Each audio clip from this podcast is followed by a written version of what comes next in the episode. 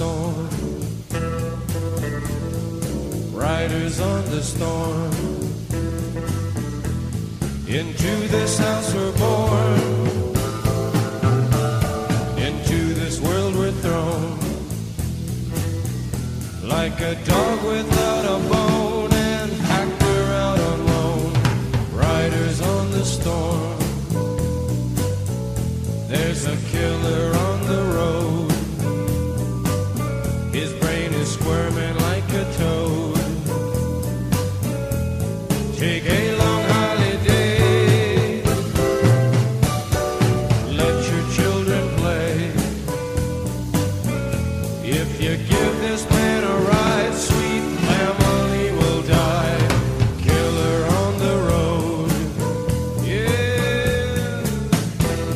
Les grandes escales portugaises, lecture par la compagnie Le Bruit des Cloches.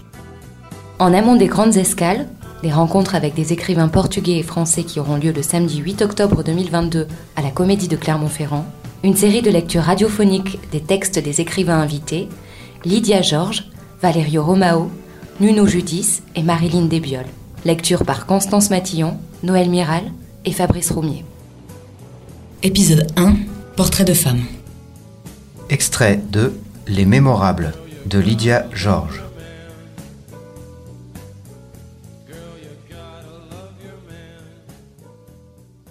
Il est vrai que la photo du Memories se trouve associée à la légende de Rosie Honoré, la Belge qui avait fini par vivre 13 ans avec Antonio Machado.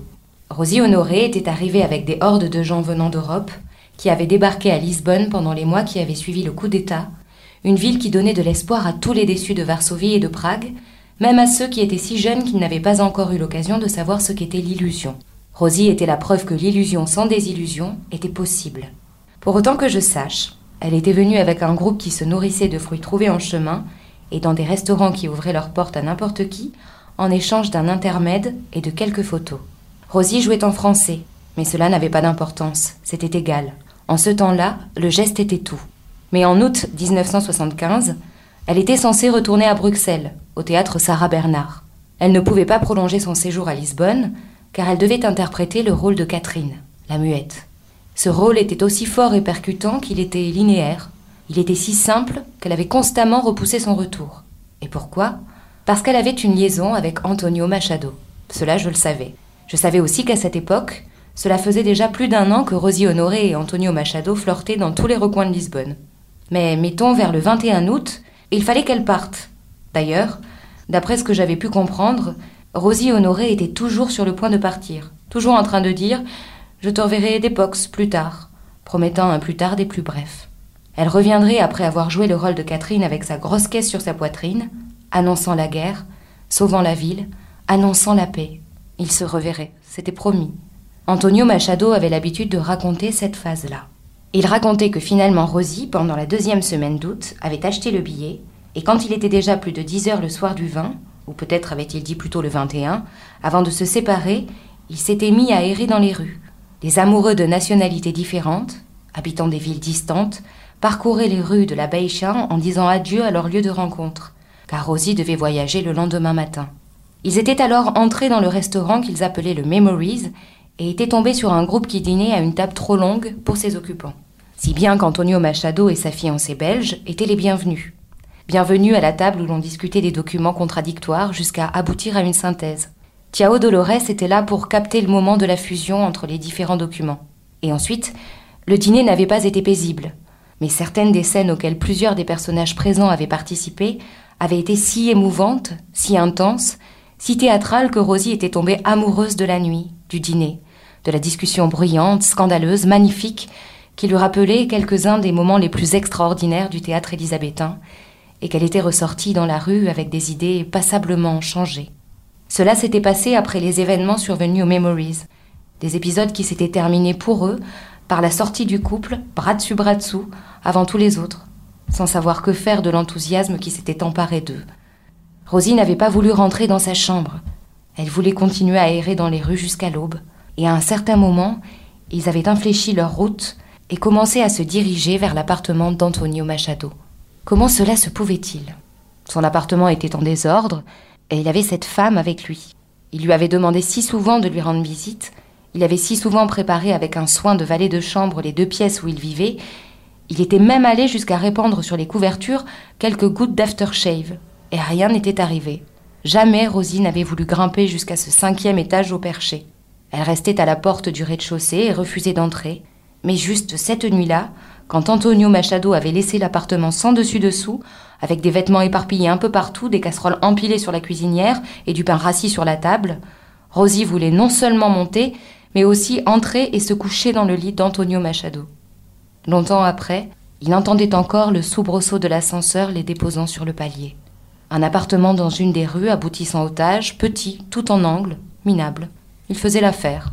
Antonio Machado avait l'habitude de raconter Nous sommes entrés dans mon appartement. C'était déjà le petit matin. Deux heures plus tard, nous devions ressortir pour prendre un taxi, récupérer les bagages de Rosie et nous précipiter à l'aéroport. Au lieu de cette corrida attendue, Rosie a déchiré son billet, jeté les morceaux par la fenêtre et déclaré qu'elle ne retournerait pas à Bruxelles. On peut vivre toute sa vie dans l'attente d'un moment pareil. Je ne l'ai jamais demandé, jamais suggéré, je l'ai seulement désiré sans le dire. Je l'ai désiré avec toute la ferveur que ma pauvre âme était capable d'engendrer. Apparemment, l'histoire de Rosie s'était répandue et transformée en légende. Un tas de gens dans ce milieu avaient appris qu'une actrice belge avait couché avec un homme et déchiré aussitôt après son billet de retour et jeté les morceaux de papier dans la rue. Tous ces gens imaginaient les petits bouts de papier blanc s'envolant par la fenêtre. Quatre ans plus tard, Tiao Dolores avait offert à Antonio et à Rosie la seule épreuve des photos du Memory qui avait survécu à la perquisition effectuée dans son studio. Une relique, un exemplaire unique. Il était inscrit au verso Offerte par Tiao Dolores, en souvenir d'un dîner mémorable, tous ayant été très heureux, et nous, nous étions là.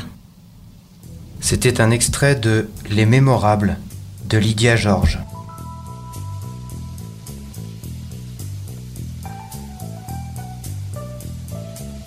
Suzanne Vivaldi.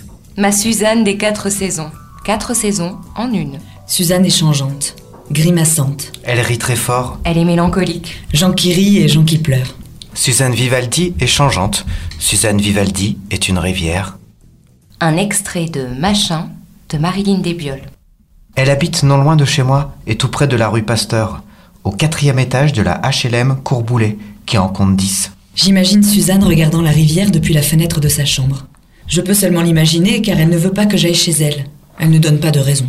Elle ne dit rien de ceux qui vivent avec elle. Elle ne dit rien de sa famille. Je l'accuse de ne pas me faire confiance, j'insiste. Elle finit par se fâcher.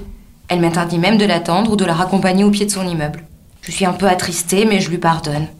Personne ne me fait autant rire qu'elle. Suzanne me fait rire. Elle fait le clown. Le pitre. Elle fait l'andouille à longueur de temps. Je ne me lasse jamais. Avec Suzanne, je renverse les tables de la loi. Je suis iconoclaste, je ris de ma mère, je ne respecte rien. Car si je ne vais jamais chez elle, Suzanne vient parfois chez moi, où ma mère l'accueille avec une exquise politesse. Ce que parodie Suzanne. L'exquise politesse de ma mère. Sitôt après l'avoir saluée, et alors que nous nous sommes rués dans ma chambre comme des brutes, des affamés, au mépris de toute convenance, n'éprouvant aucune honte, quand bien même Suzanne a crié si fort que j'ai craint qu'elle n'ameute le voisinage et que je ne l'ai pas craint. Mais la plupart du temps, nous faisons l'amour n'importe où, n'importe où où nous conduit le Solex bleu que mes parents viennent de m'offrir, sur un talus en plein soleil. Dans le froid et dans l'herbe qui nous pique également les fesses. La nuit, dans un hangar, Contre un arbre. Un peu à l'abri du mur en ruine d'une maison abandonnée. au bord de la rivière. Et encore au bord de la rivière. Je me fiche de savoir que Suzanne a connu d'autres garçons. Elle est une fille libre, comme on dit. Elle a sa plaquette de pilules dans son sac et elle prend le petit bonbon blanc légalisé depuis peu avec ostentation. Je me fiche même de savoir qu'elle est une fille facile comme on me l'a laissé entendre. C'est la première fille que je connais quant à moi. Je suis novice pour deux. Suzanne est une rivière. On n'attend pas de la rivière qu'elle coule seulement pour soi.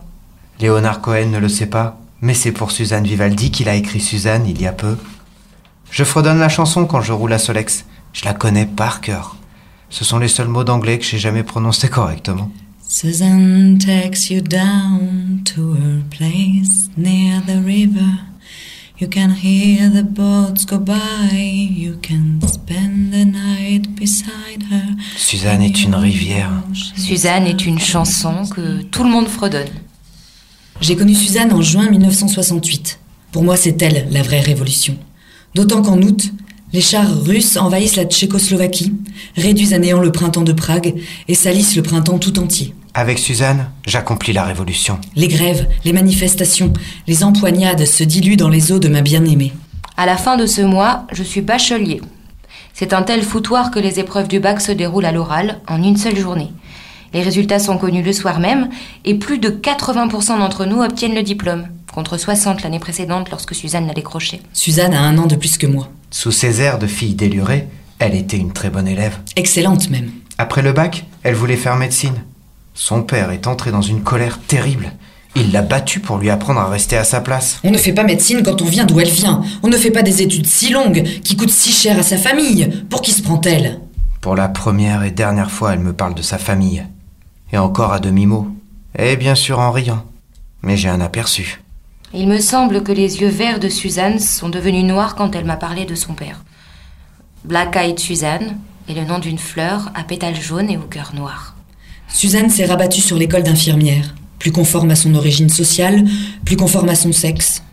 Quant à moi, après le bac, comme on trouvait que j'avais le goût de l'étude et comme je ne savais pas quoi faire plus tard, je restais au lycée de garçons, en prépa littéraire, autrement dit en cagne. Je ne savais pas quoi faire. Je n'avais pas d'ambition. Enfin, plutôt, je voulais être euh, vendredi. Je voulais être euh, le vendredi de Suzanne Vivaldi. Suzanne a un an de plus que moi. Même si je la dépasse d'une tête, Suzanne m'appelle Petit, Elle m'appelle son petit, son petit cagneux. son petit André. Pas d'aider. C'est d'un commun. Elle imite ma mère. Suzanne est cruelle, Elle fait peur, C'est sa drôlerie qui fait peur. Les garçons ne disent pas qu'elle est belle, trop grimacière. trop grimaçante. trop libre, Le modèle de la belle femme est toujours celui de la femme retenue. 68 ou pas. Retenue, mystérieuse. la belle au bois dormant. Je n'ai pourtant jamais vu de femme plus belle que Suzanne, ni plus mystérieuse. Il se passe du temps, toute la vie avec Suzanne. Parfois, je ne la vois pas de quelques jours. Je ne lui demande rien. Je ne pose pas de questions. Trop heureux de la retrouver. Quand je ne vois pas Suzanne, je passe du temps à regarder la rivière. Son eau verte et noire, son eau changeante, son eau lisse et ses tourbillons inexpliqués. La rivière est grande. Et je suis minuscule. And you wanna travel with her, and you wanna travel blind. Blind, aveugle. Aveugle. Je l'étais. Comment ai-je pu être aussi aveugle Aveuglément vendredi. Cantonné à mon rôle, immuable, alors que Suzanne changeait et que je ne le voyais pas? Je voyais bien pourtant que lors des soirées, des, des fêtes auxquelles nous étions invités, Suzanne était ravagée. Suzanne se déchaînait, Riait trop fort. buvait trop. Il m'arriva quelquefois de lui tenir le front pendant qu'elle vomissait au petit matin. Mais j'aimais Suzanne d'être trop Suzanne. Une nuit, c'était la nuit de Nouvel An, je la perdis de vue un long moment. Je finis par l'entendre rire au fond du parking, malgré le froid glacial. C'est un rire fatigué. Un rire de femme saoule. Un rire affreux, en vérité. Elle glousse, entre deux garçons qui la tripotent férocement. Il la lâche lorsque je surgis près d'eux et je vois le globe très blanc de son sein dénudé. La lune au-dessus de la rivière. Ce qu'il malmène, ce qu'il blesse, c'est le scintillement de la lune égrenée sur les eaux noires de la rivière. Je croyais être dessillée, mais j'avais juste été humiliée. Et mon regard désormais abîmait ce qu'il touchait. Je croyais jusque-là que Suzanne s'enivrait pour être accordée à la fête. J'étais moi-même si empêchée, je la suivais dans ses débordements. Suzanne et la fête m'emportaient enfin. Depuis la nuit du Nouvel An, je découvrais que Suzanne était alcoolique. Je me disais le mot. Alcoolique. Je la cataloguais, La réduisait à ce mot. Ses pétales tout fripés, tout racornis. je lui prenais tout. Je lui en voulais. Je découvrais qu'elle buvait même en dehors des fêtes. Je la voyais tituber quand autrefois j'aurais dit qu'elle dansait, Je la voyais tituber. Je l'entendais s'empêtrer dans les mots. la langue lourde. Je sentais son haleine. Quelquefois, je me détournais pour ne pas l'embrasser. J'avais été humiliée et je croyais être dessillée. Des mois passèrent ainsi, misérables, avec quelques moments de grâce, d'oubli. La nuit du Nouvel An n'avait pas eu lieu. Suzanne m'apparaissait, mais, pour finir, la nuit à nouveau recouvrait tout. Et puis ce fut l'été. L'été 1971, Oui, c'est ça. 1971. j'ai 20 ans. Suzanne, 21. Elle est majeure. Elle a obtenu son diplôme d'infirmière. Elle est tellement au devant de moi. En juillet, Suzanne et moi décidons de dormir et de nous réveiller ensemble. Cela a des allures de première et de dernière fois. Il y a des années que je connais Suzanne et jamais encore nous n'avons passé toute une nuit ensemble.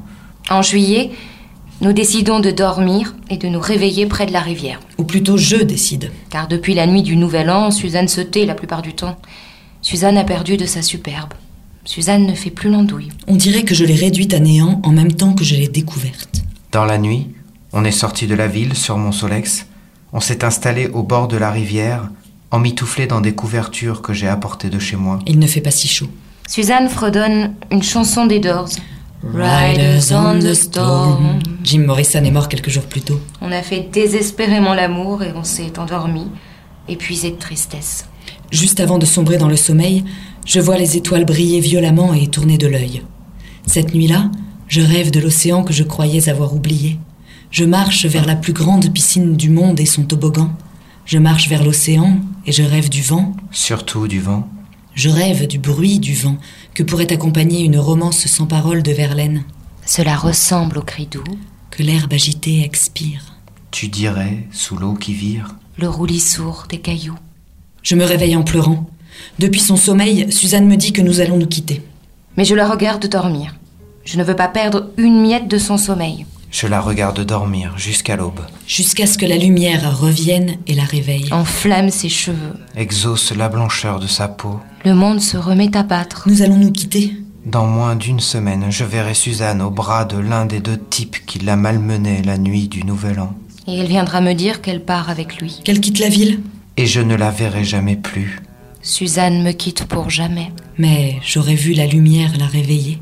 Et le monde se remettre à battre. C'était un extrait de Machin de Marilyn Desbioles. C'était le premier épisode des lectures radiophoniques Les grandes escales portugaises par la compagnie Le Bruit des Cloches. Lecture Constance Matillon, Noël Miral et Fabrice Roumier. Réalisation Radio Altitude pour le réseau des médiathèques de Clermont-Auvergne Métropole et la Cour des Trois Coquins Scène Vivante. Dans le cadre de la saison croisée France-Portugal 2022, en lien avec la candidature de Clermont-Ferrand Massif Central au titre de capitale européenne de la culture 2028. You know she will trust you, for you've touched her perfect body with your mind.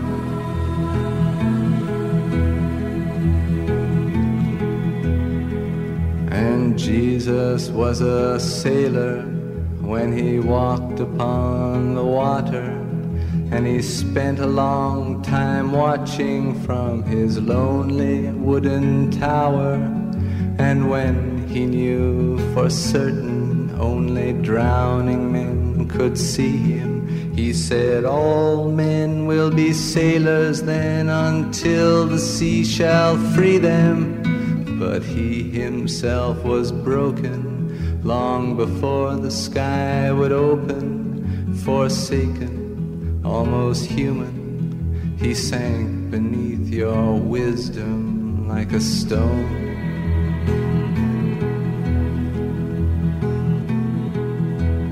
And you want to travel with him, and you want to travel blind, and you think maybe you'll trust him, for he's touched your perfect body with his mind.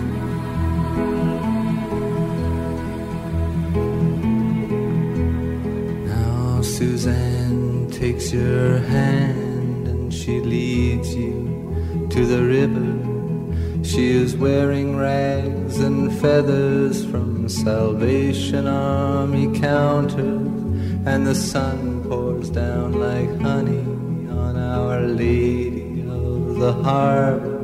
And she shows you where to look among the garbage and the flowers. There are heroes in the seaweed. There are children in the morning. They are leaning out for love. They will lean that way forever while Suzanne holds the mirror. And you want to travel with her, and you want to travel blind, and you know you can for she's touched your perfect body with her mind.